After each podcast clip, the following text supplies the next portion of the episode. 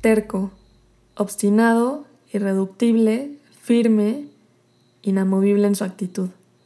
Bienvenida, bienvenido a otro episodio más de Horario de Artista y no sabes el gusto que me da que estés aquí acompañándome. Gracias por escucharme y sobre todo gracias por ayudarme a vencer uno de mis miedos más cabrones, que es compartir mi opinión con el público.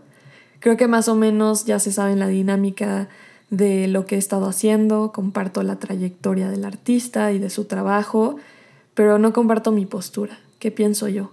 Y hoy lo vamos a hacer. La verdad estoy nerviosa, pero emocionada a la vez porque estoy saliendo de mi zona de confort. Y pues bueno, hoy vamos a tener una platiquita a gusto sobre la película Ya no estoy aquí, dirigida por el cineasta mexicano Fernando Frías de la Parra. Esta película se estrenó un 21 de octubre a las 4 de la tarde, para ser precisos, en el 2019 en el Festival Internacional de Morelia y desde entonces ya no estoy aquí, ha sido nominada y ganadora de premios como el Premio del Ojo al largometraje mexicano en Morelia. También ha sido una de las películas mexicanas más vistas en Netflix. También fue ganadora de varios premios Ariel, entre ellos los más importantes, premio a Mejor Película, Mejor Guión, Mejor Fotografía por Damián García, Mejor Dirección y Mejor Revelación Actoral por Juan Daniel García interpretando al personaje principal y probablemente se gane un Oscar como mejor película internacional. Eso todavía no lo sabemos, pero me emociona la idea. Antes de que escuches este episodio, te advierto que este es un spoiler alert, así que si aún no has visto la película, te voy a pedir que me detengas, que me pongas pausa, que te vayas de aquí y que corras y la veas, y cuando la acabes estaré, estaré muy emocionada y muy feliz de, de estar aquí contigo porque hoy vamos a hablar sobre una historia de tercos y cumbia rebajada.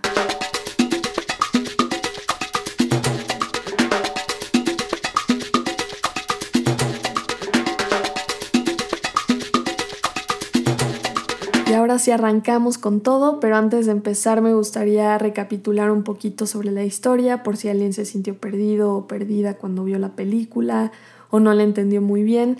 Ya no estoy aquí es la vida de Ulises, un chavo que tiene 17 años y es integrante de una pandilla llamada Los Tercos. Los Tercos era una tribu urbana y un grupo de contracultura en Monterrey que de cierta forma había encontrado la música de cumbias rebajadas como manera de escape a la realidad que los perseguía. Hay que recordar que la historia de esta película se desarrolló en el sexenio de Calderón. Entonces ya nos imaginaremos toda la violencia que existía en estos barrios y toda la inseguridad también. Ulises se involucra con cárteles y se ve involucrado en una pelea y tiene que irse de su país porque si no lo matan. Su familia lo manda a Nueva York y, él trata de vivir, o más bien sobrevivir, sin conocer el idioma, sin tener ninguna clase de apoyo moral, sin tener a nadie. Imagínense lo que, lo que era tener 17 años, quererse comer al mundo, pertenecer a un lugar, por así decirlo, que en este caso era su grupo y su banda, los tercos, y de pronto todo eso desaparece.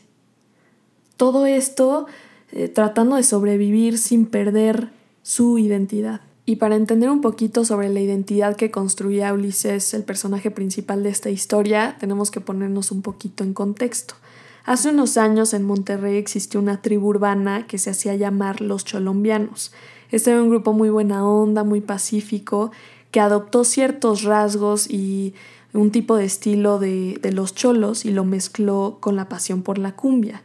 Pero no estamos hablando de cualquier cumbia como, como la que generalmente escuchamos, estamos hablando de cumbias rebajadas y este es un subgénero que toma la cumbia colombiana clásica y la modifica para hacerla un poco más pausada y más lenta.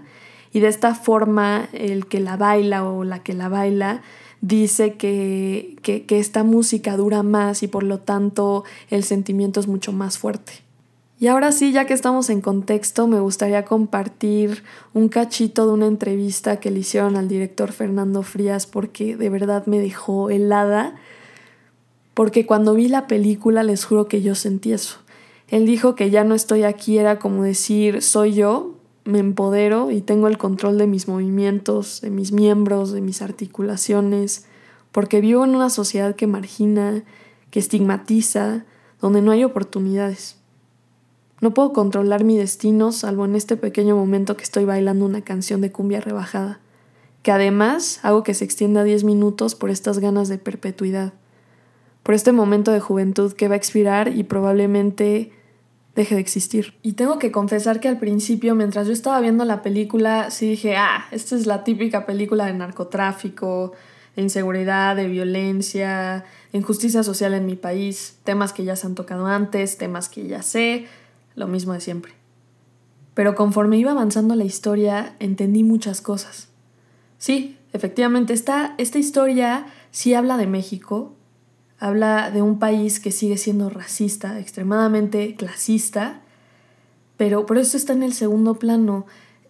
Creo que la historia se enfoca más en cómo una persona pierde su identidad porque tiene que dejar atrás eso que lo constituye como persona. ¿Qué tan flexible debería de ser nuestra identidad? ¿Y cuándo nos damos cuenta que la hemos perdido para siempre? Hay una escena que me llamó demasiado la atención y fue cuando Ulises ya está en Nueva York trabajando en una construcción con otros mexicanos y se acerca un fotógrafo y le pregunta a Ulises que si le puede tomar una foto. Ulises como no entiende nada de inglés le pregunta a los demás que están ahí, ¿qué dijo este güey? Y se empiezan a burlar de Ulises porque por su peinado y le, le empiezan a decir comentarios, no, porque estás muy raro, no sé qué. Y total, el fotógrafo le toma la foto a Ulises y ya se va. Y, lo empiezan a, molestar todavía más. Y, y me impresionó cómo entre los suyos también se hacían burla. Y otra pregunta que llegó a mi mente cuando vi esa escena fue, ¿la fotografía será racista en cierto punto? Yo sé que probablemente no tenga nada que ver, pero es padrísimo cuando una película te hace preguntar cosas que, que están fuera del contexto habitual. Otra escena que me llamó mucho la atención fue cuando Lynn estaba ayudando a Ulises a esconderse de su propio abuelo y lo deja quedarse en, un cuartito arriba de la azotea y le empieza a, llevar comida y, le empieza a preguntar sobre su cultura, por qué ese peinado, por qué bailaba así, por, por qué ese color. Y ahí dudé un poco en la inocencia de Lynn, si realmente le interesaba a Ulises y, conocer su identidad y, lo que lo construía, o simplemente veía a Ulises como, como, un, como un objeto de curiosidad más. También una de mis escenas favoritas fue cuando Ulises y Lynn están cenando en un restaurante y como no tenían un método de comunicación muy efectivo, a Ulises se le ocurre poner, no sé muy bien si era azúcar o sal sobre, sobre una tabla y le comienza a explicar qué eran los tercos, qué era el símbolo star, con señas y con símbolos, y me pareció algo muy bonito porque estaban dos personas frente a frente sin entenderse muy bien, tratando, tratando de conocer su historia y su identidad. Y por último, la escena final. Cuando Ulises lo deportan, regresa a su país, regresa al mismo barrio de antes, pero se da cuenta de una cosa que ya nada es igual, que todo lo que existió ya no existe, que los tercos desaparecieron para siempre, que algunos de sus amigos cambiaron y él también cambió. Y en el momento en el que se da cuenta que de cierta forma sobrevivió para dejar de existir. ¿Por qué? Por las situaciones que se viven en ese barrio, en ese barrio que es tan ajeno a mí y tan ajeno a ti, pero que sí existe. Es una historia muy dura, pero muy real. Y tiene una sensación de tiempo que, nos permite vivir en, en, la perpetuidad, por así decirlo, pero entiendo que no todo el mundo vio la película así. Por ejemplo, a mi papá no le gustó y le dije, ¿por qué no te gustó? Y me dijo que, que no le había entendido muy bien y que también las moditas, estas de contracultura, van desapareciendo con el tiempo y, y que es inevitable. Y sí, entiendo, pero algo que es importante rescatar es que Ulises no bailaba por modita.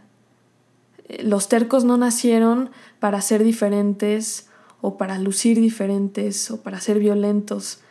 Nacieron para sobrevivir en un mundo que ya está predestinado para ellos, donde encontraban una canción de cumbia rebajada para hacer la vida menos insoportable. Les voy a recomendar un episodio que está disponible en Netflix, que son Guillermo del Toro y Alfonso Cuarón hablando sobre esta película. Lo explican muchísimo mejor que yo y, todo lo que dicen, ojalá a mí se me hubiera ocurrido, pero hay algo que Guillermo del Toro dijo que me encantó porque lo vi en Ya no estoy aquí y fue que compartió que las historias para ser universales deben de ser locales. Y eso es lo que vimos en Ya no estoy aquí. Sí, quizá no haya sido la película más impresionante en cuanto a efectos especiales, pero sí a fotografía. Quizá no haya sido la película más innovadora del año, pero sí con un mensaje muy cercano que nos permitió tener accesibilidad a la vida de una persona que es muy ajena a nosotros, pero que a la vez creo que podemos comprender. Esta película nos dio un mensaje fuertísimo y retrató perfectamente la filosofía de que las cosas se van, cosas que estaban ya no están y, y, nos conecta con la pérdida. Esa fue la belleza del mensaje. Nos conecta con un momento que ya no está, pero que existió. Con esa juventud que que dejó de ser nuestra en cierto momento. Espero que realmente se animen a ver el segmento de Guillermo del Toro y Alfonso Cuarón. También está disponible en YouTube, así que solo pongan Ya no estoy aquí, Guillermo del Toro y Alfonso Cuarón y les va a aparecer. Dicen cosas muy valiosas y está padrísimo, así que anímense. Y finalmente como recomendación semanal, hoy les quiero recomendar a dos artistas para que escuchen sus canciones rolitas muy buenas. El artista se llama Mac de Marco y, y otra banda que se llama Palace. Mi nombre es Paulina Cruz y esto fue Horario de Artista.